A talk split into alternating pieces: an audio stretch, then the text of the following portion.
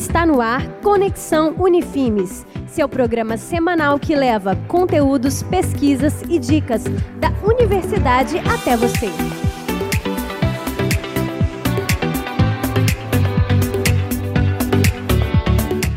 Olá, está no ar o Conexão Unifimes, seu programa semanal que leva conteúdos, pesquisas e dicas da universidade até você. Aqui quem fala é o William Silva, o repórter do Conexão Unifimes, para trazer as informações da comunidade acadêmica diretamente para a sua casa. Fique por dentro das pesquisas e estudos que estão sendo desenvolvidos aqui e a aplicação prática deles na sua vida.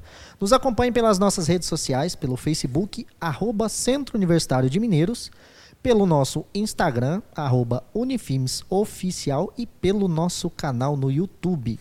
Unifimes Oficial. Também já se inscreva e ative o sininho de notificação para ficar por dentro de todos os nossos conteúdos diários. Olha, hoje eu converso com a professora, ela é mestre em psicologia e coordenadora do curso de psicologia aqui da Unifimes, Lidiane Ferreira da Silva. Hoje nós vamos falar sobre violência contra as crianças. Olá, professora. Olá, agradeço o convite a todos vocês, a Conexão Unifimes, a Unifimes, aos cursos né, de psicologia e direito também, que devem ter indicado a minha pessoa. E a gente está aqui para esclarecer as informações, as dúvidas e poder conversar um pouquinho sobre o assunto. Professor, acho que para a gente começar o nosso bate-papo de hoje, o que é a violência contra as crianças e adolescentes? Então, William, para a gente falar o que é essa violência contra as crianças, primeiramente a gente tem que entender o que defende a criança, né?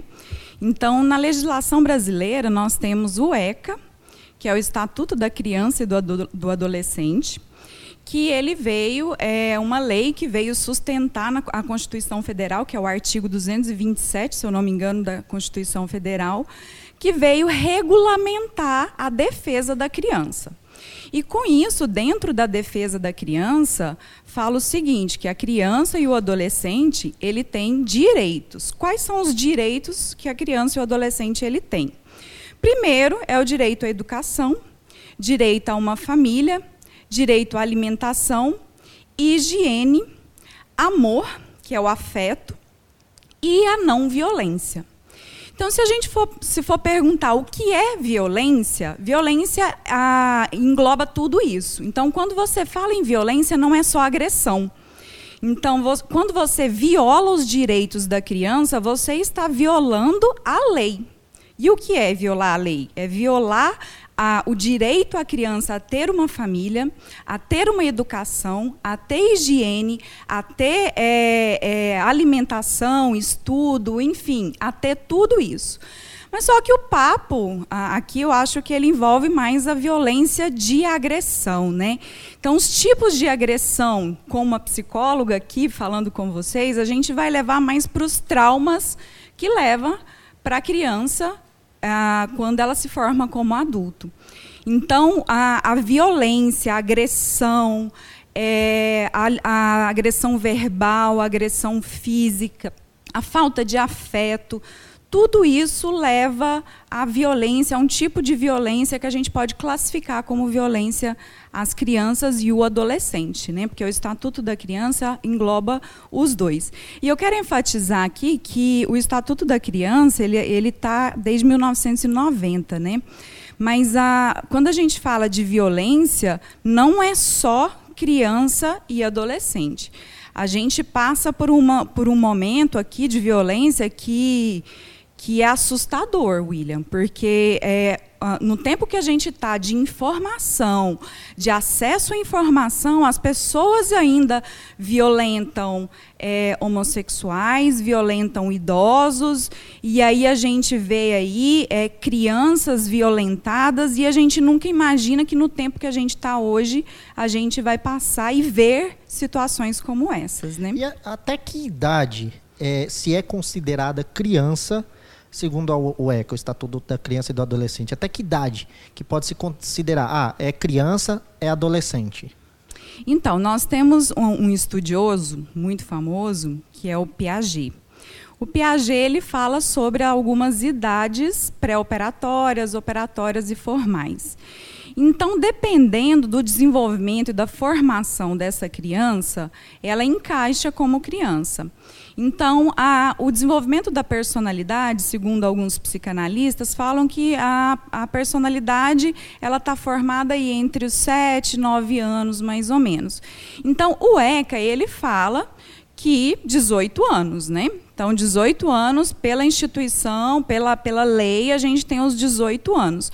Mas se a gente entrar dentro da, do estudo psicológico, a gente vê que tem, existem algumas idades que a gente vê a, forma, a criança até 10 anos, 11 anos, aí tem o pré-adolescente, aí entra a pré-juventude, né? Mas na legislação são 18 anos. Tanto é que eles são considerados. É, é, os menores de idade eles são eles não podem ser julgados como uma pessoa maior de idade então a criança ela é considerada a menor de 18 anos, mas a criança mesmo, o pré-adolescente, é em torno de 10 a 12 anos.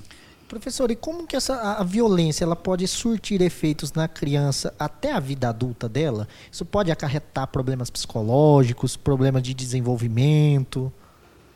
Ótima pergunta. É o seguinte, William, é, hoje eu trabalho na clínica com adultos que sofreram violência na infância. Então a consequência ela está aqui hoje. Então, muitos adultos e jovens adultos, até idosos, né, os nossos idosos, eles é, passaram por uma criação muito agressiva. Né? Então, hoje a gente tem o ECA aí, que é muito recente, de 1990, que protege a criança e o adolescente. Então a consequência traumática ela é enorme. Então talvez na, na infância ainda não desenvolva muitos comportamentos é, naquele momento, mas dá sinais. Só que o reflexo que é a consequência disso na vida adulta gera transtornos de estresse pós-traumáticos, geram depressões, ansiedades das mais diversas, insônia. É, eu tive um caso que eu nunca me esqueço de uma paciente que ela não viu, ela não foi violentada, nem abusada, nem agredida, mas ela via o padrasto à noite abusando e forçando a mãe dela a ter relação sexual à noite o tempo inteiro. E ela achava que aquilo, ela que o padrasto poderia matar a mãe dela. Só que aí quando eu fui trabalhar com ela, a gente, ela não entendia que a insônia dela era causada por causa desse trauma da infância, porque ela, o sono dela é muito leve. Então, os abusos que ela sofria, que ela via a mãe dela sofrer, veio dessa época. Então, a gente vê a consequência nos adultos de várias violências que foram ocorridas na infância. Esse é um exemplo. E como que a gente pode identificar uma criança que está sofrendo violência? Ela dá sinais? Quais que são os sinais que ela ela, ela demonstra? Vários sinais. A criança, ela, ela, às vezes ela não verbaliza, ela não fala porque ela tem medo, né? Então, a violência, às vezes ela tem medo de contar, vovó, tá acontecendo, meu pai tá me batendo, ou abuso sexual, ou abuso verbal. Ela tem vergonha de expor porque aquele violentador, ele também é o amor dela, né? Ele é, ele é a representação. Pode ser o, a, o pai, ou a mãe, ou um primo, um tio, enfim ela também tem esse sentimento de afeto. Então, com isso, ela tem medo de denunciar. E aí, ela, ela externaliza por meio de comportamentos algumas alguns sinais. Choro excessivo, vai perguntar, não sabe o que, que é. é. Xixi, por exemplo, urina. A criança ela começa a urinar na roupa na hora que ela sente medo, o agressor chega, na hora que ela, ela perde o controle do esfíncter. O esfíncter é um músculo que segura a urina, por exemplo, ou segura a, as fezes, né? E aí ela pode ter, ter o xixi, ela pode começar a ter sintomas de agressões na escola, perder o interesse pela escola, diminuição de notas, e aí ela vai dando sinais, né? Ela muda, é era, ela era uma criança e de repente ela começa a se transformar outra criança. Mas um alerta que eu quero dar é porque a criança, à medida quando ela sofre essa violência, ela já vem sofrendo uma violência de muito tempo. E aí, quando ela vai chegando ali na fase adolescente, é, por falta de informação, os familiares acham que aquela mudança de comportamento é por causa da adolescência. E, e aí e não olham essa questão da violência, não olham a questão do abuso moral emocional. Então, eu quero deixar um alerta aqui é, o adolescente, nem todo adolescente tem fase de rebeldia por ser adolescente, viu? Então eu quero deixar um alerta aqui a pais, a familiares ficarem atentos à mudança repentina de comportamento, não por ser adolescente, é um sinal também de algum tipo de violência. Professora, é possível orientar essas crianças sobre é, violência com certeza. A orientação ela vem por meio, por exemplo, é, esse canal aqui é um meio de orientação. Professores, hoje, professores da escola primária, secundária, eles estão ah, orientados a passar informações para pais, para crianças. Então, existe sim maneiras de ensinar a elas a denunciarem. Só que o problema que a gente encontra, depara, é o medo mesmo. Né? O medo por ele ser um familiar, alguém que ele ama, alguém que, que é da família dele, e medo de não acreditar, porque tem criança que tem noção. É uma criança que ela sabe o que está acontecendo. Eu, criança, a minha palavra tem menos valor do que a de um adulto. Então, o que é, interessa é ensinar, vamos trabalhar com a prevenção, vamos trabalhar com a orientação, sempre o possível. O poder público sempre mostrando as cartilhas aí. É, é interessante a gente trabalhar com essa, com essa orientação às crianças, principalmente na escola, igreja, se a criança frequenta, se a criança frequenta algum outro tipo de grupo, e familiares também que interessam pela educação da criança a gente, é, a gente pode ensinar. Os psicólogos estão aí, estão aí para isso também. Professora, é, no caso da gente é, presenciar uma agressão, hoje existem vários meios de denúncia. Como que fazer essa denúncia e onde procurar? Básico, delegacia, conselho tutelar. Minha resposta é essa. Professora, é, para a gente finalizar, nós não podemos vitimizar essas crianças, certo? E isso tem sido uma prática muito recorrente, principalmente no caso de abuso sexual, como a gente já falou agora há pouco. Como lidar com isso?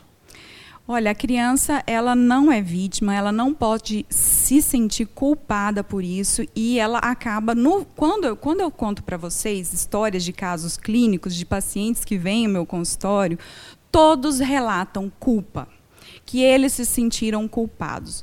Mas eles não têm culpa. A pessoa que, no caso do abuso sexual que você está falando, né?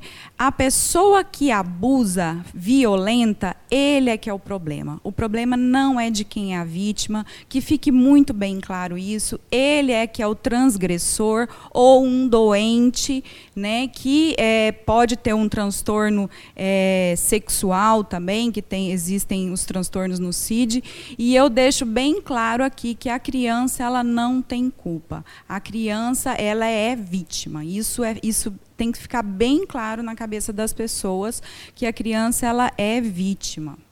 Professora, queremos agradecer você pela sua participação. Chegamos ao fim do nosso bate-papo, muito bacana. Hoje conversamos com a professora, ela é mestra em psicologia e coordenadora do curso de psicologia da Unifimes, Lidiane Ferreira da Silva. Professora, muito obrigado pela sua participação. Agradeço o convite e estou à disposição também para novos, novos esclarecimentos. Obrigada, gente. Dica da semana. Sabemos que os níveis de umidade do ar estão bem baixos. Isso pode causar uma série de problemas respiratórios e de pele. Confira algumas dicas para melhorar a umidade do ar na sua casa.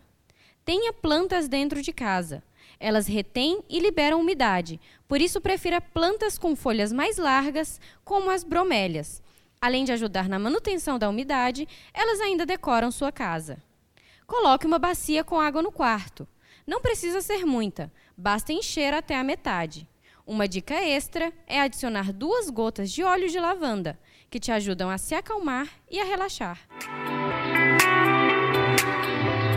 Você ouviu Conexão Unifimes.